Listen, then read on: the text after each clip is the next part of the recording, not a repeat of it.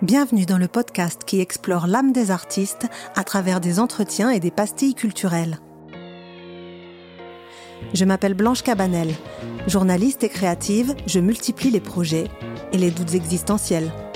Ici, j'ai pour ambition de questionner la vie d'artiste et de percer à jour l'inspiration entre les affres de la création et les étincelles de génie.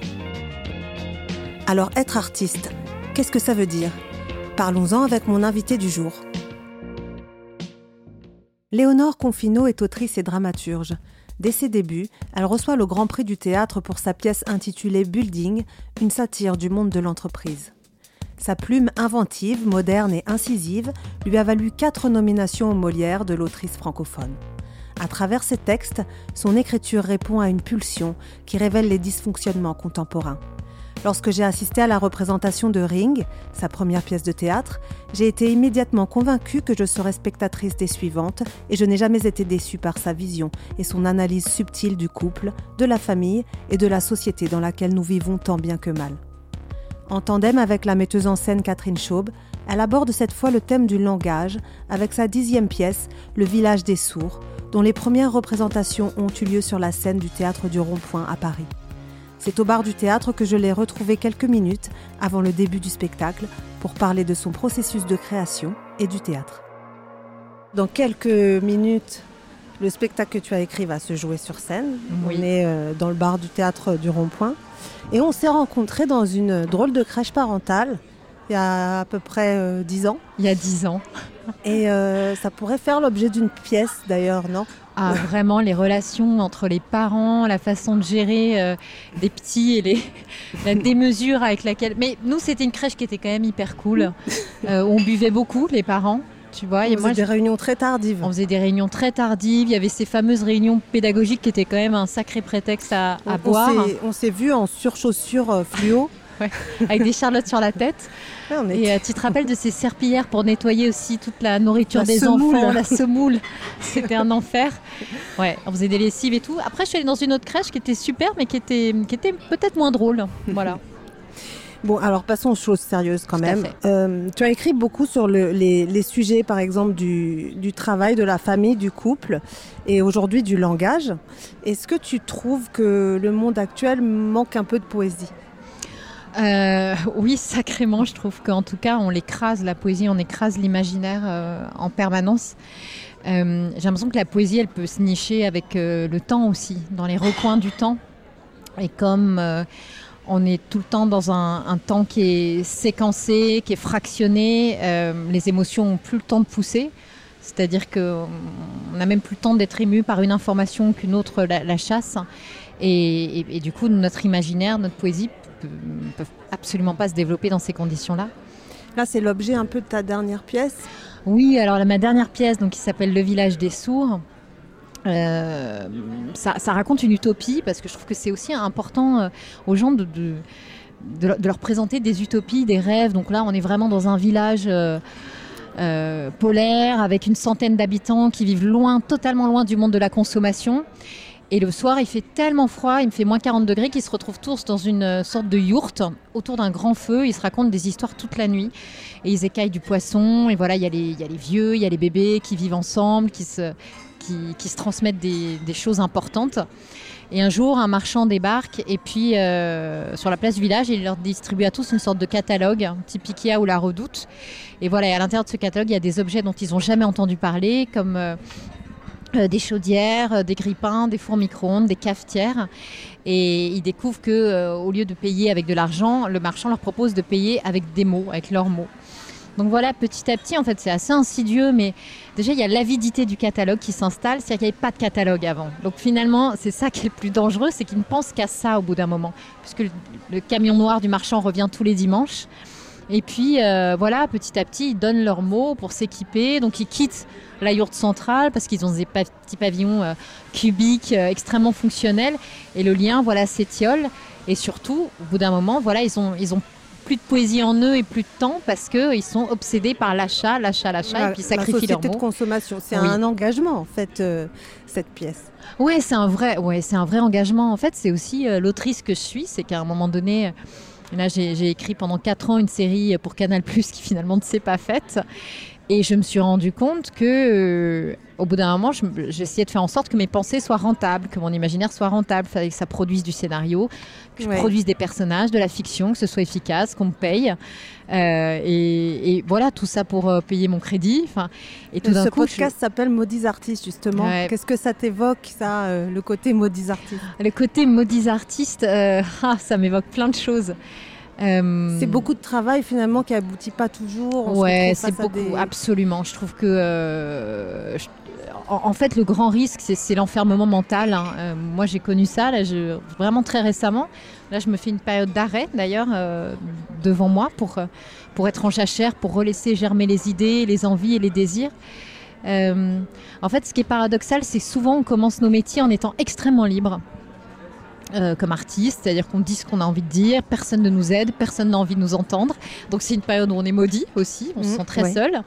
Et puis, euh, et, puis quand ça marche, euh, quand on commence à être reconnu, voilà, quand les gens commencent à repérer un petit peu votre travail, et là, on vous fait des commandes, on essaie de vous cadrer, on essaie de s'approprier en fait. Et c'est un autre type d'enfermement. C'est une autre façon d'être maudit, on se formate. Et, et voilà, donc moi j'essaie vraiment d'échapper à ça. En ce moment, j'essaie vraiment de retourner, euh, après avoir justement fait des commandes un peu de, séries, etc. J'essaie vraiment de retourner à la source. Euh, de, mon, de mon écriture et de ce que j'ai à raconter. Justement, si on a le, temps, euh, j'aimerais bien qu'on parle aussi un peu de l'inspiration. Mais je voulais d'abord te demander, à partir du, moment où tu écris le premier mot d'un texte jusqu'au moment où il est joué sur scène par les comédiens, quel est le moment que tu préfères? Oh, c'est tellement dur comme question. Euh, Qu'est-ce qui moi, fait le plus Alors moi, paradoxalement, mais tu vas me trouver cinglé, euh, moi, c'est la retouche que j'aime. Non, non, mais je peux euh, comprendre. Tu vois, c'est-à-dire que au début, j'ai l'idée, je doute, mais je la mets à l'épreuve. Il y a un premier jet qui, qui, commence à, naître sur le papier. Et ce que j'adore, c'est quand toute la pièce est écrite et que je sens que c'est encore de la matière brute. Et là, j'entre dans chaque détail et je sculpte avec mon petit, euh, mon petit ciseau à bois.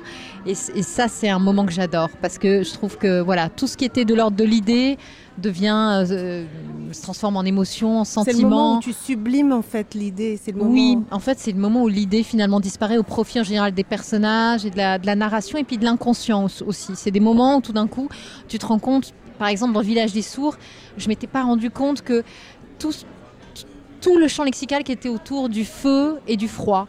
Et je me rends compte que j'ai écrit vraiment cette pièce avec des sensations de froid, de chaleur, de loupiote, de feu qui s'éteignent, de, souffle, de vent.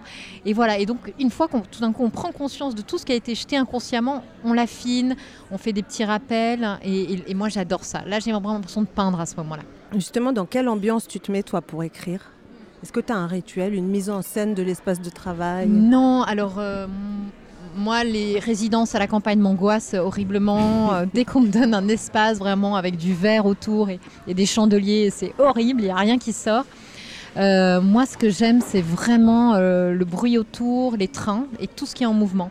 Je me rends compte vraiment que dès que je suis dans le métro, dans un train, les idées arrivent naturellement et très bizarre. Mais je te, promets que c'est vrai quand je prends ma douche. Donc parfois ah, je fais des... aussi. Toi aussi. Quand je nage ou quand je prends ma douche, il y a un truc avec l'eau. C'est fou ça. Et parfois même quand je vais faire pipi. Mais en tout cas, euh, ouais, ouais. Et donc je, peux avoir une nuit entière d'insomnie à, voilà, m'arracher la tête sur un personnage ou sur une fin de, réplique. quand la douche tombe sur moi, l'idée jaillit. Je suis tout à fait d'accord avec ça. C'est exactement la même expérience que je vis à chaque fois que je cherche une idée. Mais que se passe-t-il? Mais il faut qu'on creuse. Il faut ah, qu'on creuse, avec cette idée. Il faut absolument qu'on creuse. Donc j'allais dire, qu'est-ce qui déclenche l'inspiration? Alors à part l'eau. Est-ce que toi, l'idée vient tout de suite ou c'est une longue réflexion? En général, c'est des révoltes assez, euh, assez intimes. Euh, euh, déjà, pour moi, l'écriture, elle est tout le temps traversée par la vie. Donc, c'est-à-dire que je peux absolument pas m'approprier un sujet que je trouve génial, mais qui est complètement extérieur à moi. Certains le font très bien, mais tu vois, écrire la biographie historique de quelqu'un euh, que j'ai jamais connu, c'est très difficile pour moi. Donc en général, j'écris, voilà, suite à une expérience building, ma première pièce sur le monde du travail, j'étais hôtesse, j'étais perchée sur des talons et j'écoutais euh, le langage des actionnaires toute la journée euh, à la porte maillot. J'étais toujours au salon de l'actionnariat. Enfin, voilà, j'assistais à des conversations et à un jargon. Et voilà, l'inspiration est venue de cette rage d'être immobile dans mon tailleur avec mon rouge à lèvres. J'avais voilà, 24, 25 ans. J'ai vécu ça aussi euh, test d'accueil. Mais en vrai, je pense qu'on a été tellement de filles à vivre ça. Et c'est une dur de rester debout en talons toute la journée. Et puis c'est totalement euh, régressif. Enfin, c'est-à-dire que par rapport au mouvement MeToo, par rapport à tous les mouvements d'émancipation féminine euh, et féministe, euh, eh ben il y a encore des hôtesses. en tailleur sur des talons dans tous ces putains de salons et on ne comprend pas pourquoi on n'en sort pas. Donc il y a ça, le village des sourds, J'étais à la naissance de ma deuxième fille, j'ai eu des insomnies très très dures parce que elle dormait pas la nuit, c'est pas de sa faute. Et j'ai commencé à perdre mes mots par grappe entière. Et donc j'ai noté dans un petit carnet tous les mots que je voulais pas perdre. Et je, voilà, je m'étais juré que j'en ferais, une pièce un jour. Donc pareil, j'étais traversée par moi l'aphasie, le manque de langage. Mais dans un contexte que tu jugeais euh, de surconsommation euh. Oui, c'est-à-dire que j'étais euh, omnubilée en fait. Quand, quand j'ai eu mes enfants, j'étais quand même omnubilée par le fait de remplir mon frigo, de vivre, de bouffer. Euh, voilà, et puis je faisais des listes de courses comme toutes, les jeunes mamans et comme tous les jeunes papas, j'espère aujourd'hui. Mais oui, oui, c'est-à-dire que je me voyais enfermée dans un présent perpétuel. Euh, tu fais tes courses, euh, voilà, tu manges, tu jettes. et, puis... Est-ce que ça peut arriver que l'interprétation des, des comédiens soit pas du tout celle que tu imaginais quand tu as écrit?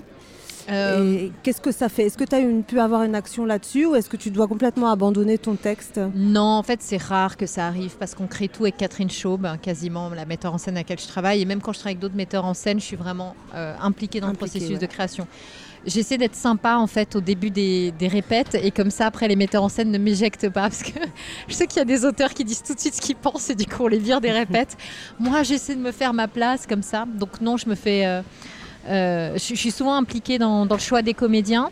Et puis, euh, mais surtout, en fait, quand j'écris, je pense pas aux comédiens. J'ai pas de fantasme. C'est quoi la spécificité de l'écriture pour le théâtre, justement, par rapport à d'autres formes d'écriture Eh ben, eh ben justement, c'est qu'il va y avoir une autre dimension qui va intervenir. Donc il y a des comédiens, des corps qui vont porter le texte et il va y avoir du sous-texte. Donc en fait, pour moi, l'écriture de dialogues théâtraux, c'est de parvenir à, à en dire le moins possible pour que le sous-texte soit induit, mais que ce soit quand même clair pour les comédiens, qu'il y ait un chemin et qu'il y ait une direction à prendre.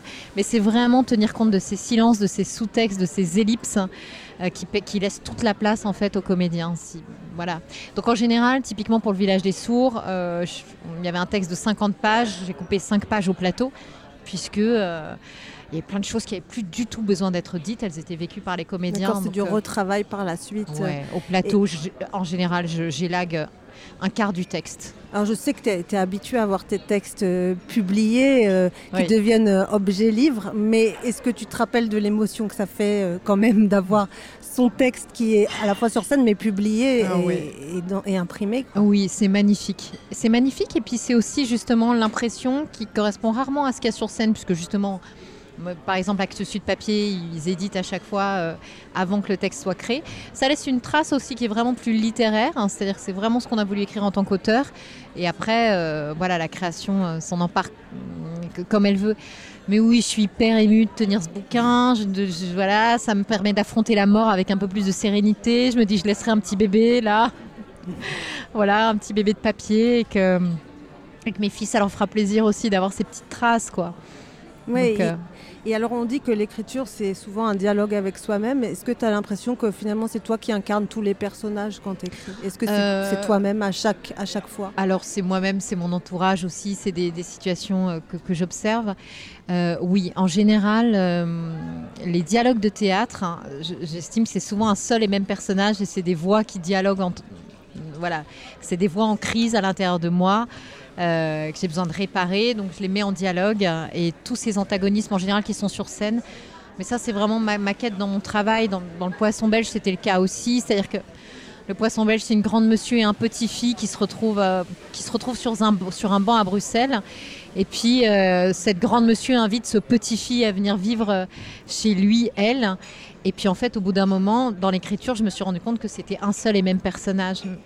J'aime bien justement me poser des enquêtes aussi sur qui sont les personnages. je, mets des voix en présence et au bout d'un moment, souvent, je me rends compte que tiens, mais en fait, ils forment un seul et même personnage ou alors. Euh, c'est une enquête dans l'inconscient en fait. Exactement.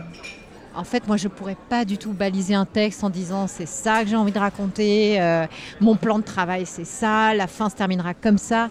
Je trouve que c'est euh, Ouais, c'est trahir son inconscience et on est, on est toujours plus grand euh, que notre volonté. Et, si on prend vraiment le temps de s'écouter, en général, il y, a des, hasards qui arrivent, qui surgissent de la poésie. Mais j'ai beaucoup de mal ouais, avec tout ce qui est. Euh, mais c'est aussi pour ça que j'ai beaucoup de mal avec l'écriture de séries.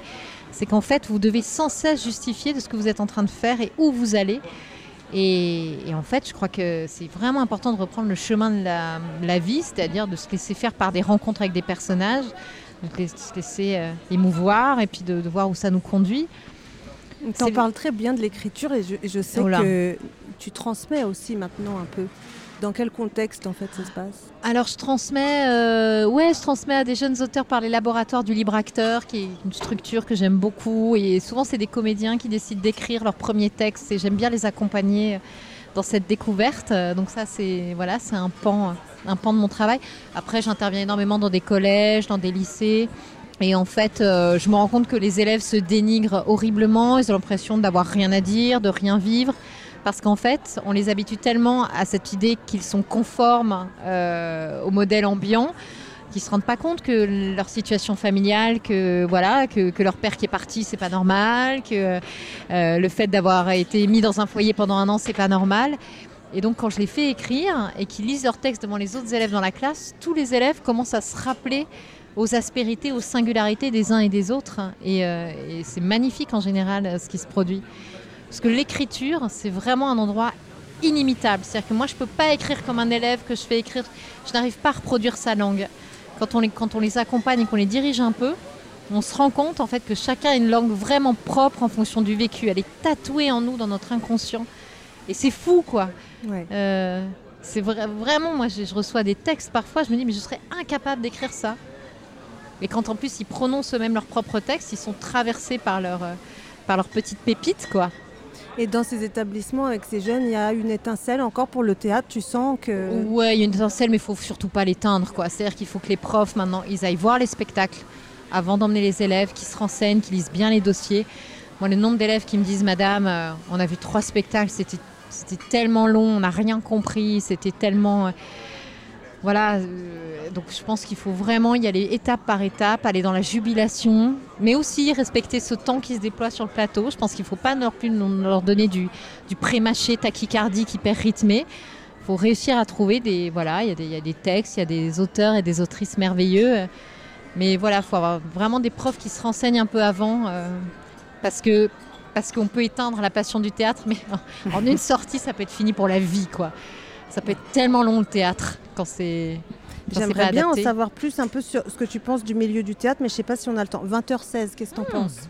On a encore 5 minutes, tout va bien. On a encore 5 minutes? Ouais, facile. Euh, voilà, je voudrais bien que tu me décrives ta vision personnelle euh, du milieu du théâtre pour les gens qui, qui ne voient que le spectacle de l'autre côté euh, de la scène, tu vois. Donc, qu'est-ce que tu en penses Déjà, c'est un milieu dans lequel, dans lequel je me sens bien parce que comme il n'y a pas beaucoup de fric au théâtre, j'ai quand même affaire essentiellement à des passionnés. Enfin, c'est bien, de le, bien de le dire parce que télévision, je ne rencontre pas les mêmes personnes euh, du tout. Là, il y a vraiment voilà, des gens qui donnent leur vie au théâtre. un peu pour le cinéma aussi, Aussi pour le cinéma, ouais. Et là, comment ça s'est passé? Bon, là, j'ai été vraiment hyper, hyper bien accompagnée avec les bonnes personnes. Donc euh, voilà, je ne peux pas dire que je côtoie le milieu du cinéma. J'ai écrit un scénario, tu vois. Donc euh, voilà, j'étais avec des gens vraiment merveilleux avec épithète film. Donc, donc voilà, je, je, peux pas dire que je, je, peux pas te décrire le milieu du cinéma en général, mais je m'en méfie un peu, je reste un peu loin. Euh, non, le théâtre, il y, y, a cette fameuse frontière qui est, qui est, pénible entre théâtre public, théâtre privé. Je trouve que le théâtre public, parfois, a, a, tendance à peut-être pas assez se préoccuper justement du rapport au public, à la narration, à nous emmener vers des sujets extrêmement sombres parfois, euh, sans se rendre compte que la vie des gens est déjà extrêmement lourde. En tout cas, je trouve que c'est vraiment important de, de réfléchir à, l'état dans lequel on laisse les, les gens à la sortie d'un spectacle. Et je trouve, intéressant que le théâtre joue son rôle aussi cathartique et de provoquer un élan chez le spectateur. Les théâtres privés. Euh, bah, théâtre privé, s'il porte bien son nom, c'est dangereux parfois, c'est-à-dire qu'il y a l'enjeu du profit, euh, il y a l'enjeu de faire, faire de l'argent avec une pièce. Là, j'ai vu récemment un peu des pièces où euh, il y avait une scène par minute. Il y, a un truc qui est en train de se. Comme euh, de se Netflixiser. Ouais, en fait, euh, on se dit, tiens, on a peur que les gens s'ennuient. Et donc, euh, je, comprends très bien le- le- l'intention qui est de, de se dire justement, on n'a pas envie que les gens s'ennuient au théâtre. Je trouve ça très louable. Le problème, c'est que les acteurs n'ont plus le temps d'être traversés par des états. On sait très bien que s'ils sortent et qu'ils enfilent une perruque et qu'ils reviennent avec un costume pour jouer autre chose ou jouer une situation un an plus tard, ils n'ont pas eu le temps de déposer leur état de la scène d'avant pour en emprunter un autre.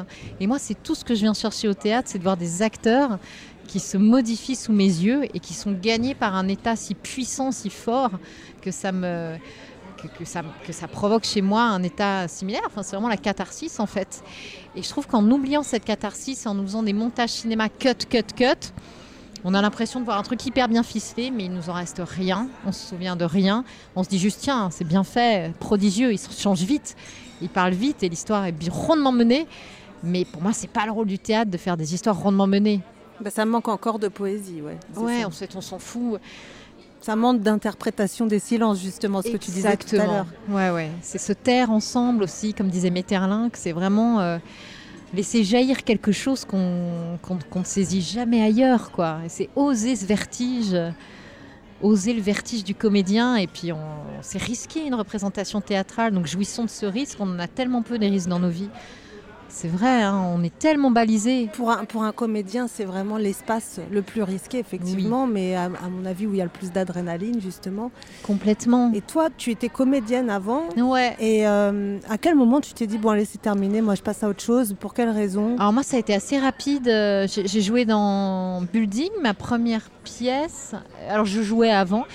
Et, euh, et vraiment, en jouant Building, euh, je me suis rendu compte que j'avais mille fois plus de plaisir à être dans la salle et à la maison, en tout cas dans l'écriture, que sur le plateau. Et surtout, j'ai toujours eu un trac paralysant. C'est-à-dire que moi, mon trac ne s'en va pas, contrairement à mes copines ou à mes copains qui jouent sur le plateau. Et donc eux, je les voyais s'éclater. Moi, je me disais, putain, on est scène 5, j'ai encore un trac paralysant. Je ne suis pas du tout sortie de cet état. Ouais, T'es pas à ta place à Je ce suis moment-là. pas à ma place, c'est horrible. Et je voyais ma meilleure amie, euh, enfin Myrène euh, Pradier, qui est une superbe actrice, qui était sur le plateau avec moi dans Building. Et à la fin, au salut, je la voyais et, elle saluait, elle était grande, elle était majestueuse et elle accueillait les, applaudissements. Et moi, j'avais qu'une envie, c'était de disparaître dans l'ombre. Et voilà, je me suis dit que même sur la. Voilà, je- mon ego était pas au bon endroit euh, sur le plateau, je ne me réparais de rien, je me faisais juste souffrir, donc j'ai vite arrêté. quoi. C'est une bonne raison. C'est une bonne raison. Je crois que ça va bientôt commencer, Oui. donc il faut qu'on se laisse euh, comme ça, mais on, on se retrouvera tout à l'heure euh, sans le, le podcast. Avec joie, avec un bon verre de un blanc. verre, ah, et, euh, et je sais que ça va être génial. Bah écoute, Donc, non, laisse-toi faire. Merde. Je prends. Merci Blanche. Ciao.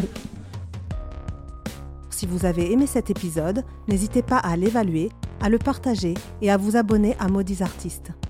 Rejoignez-moi aussi sur le compte Instagram maudit.artiste au pluriel. À bientôt.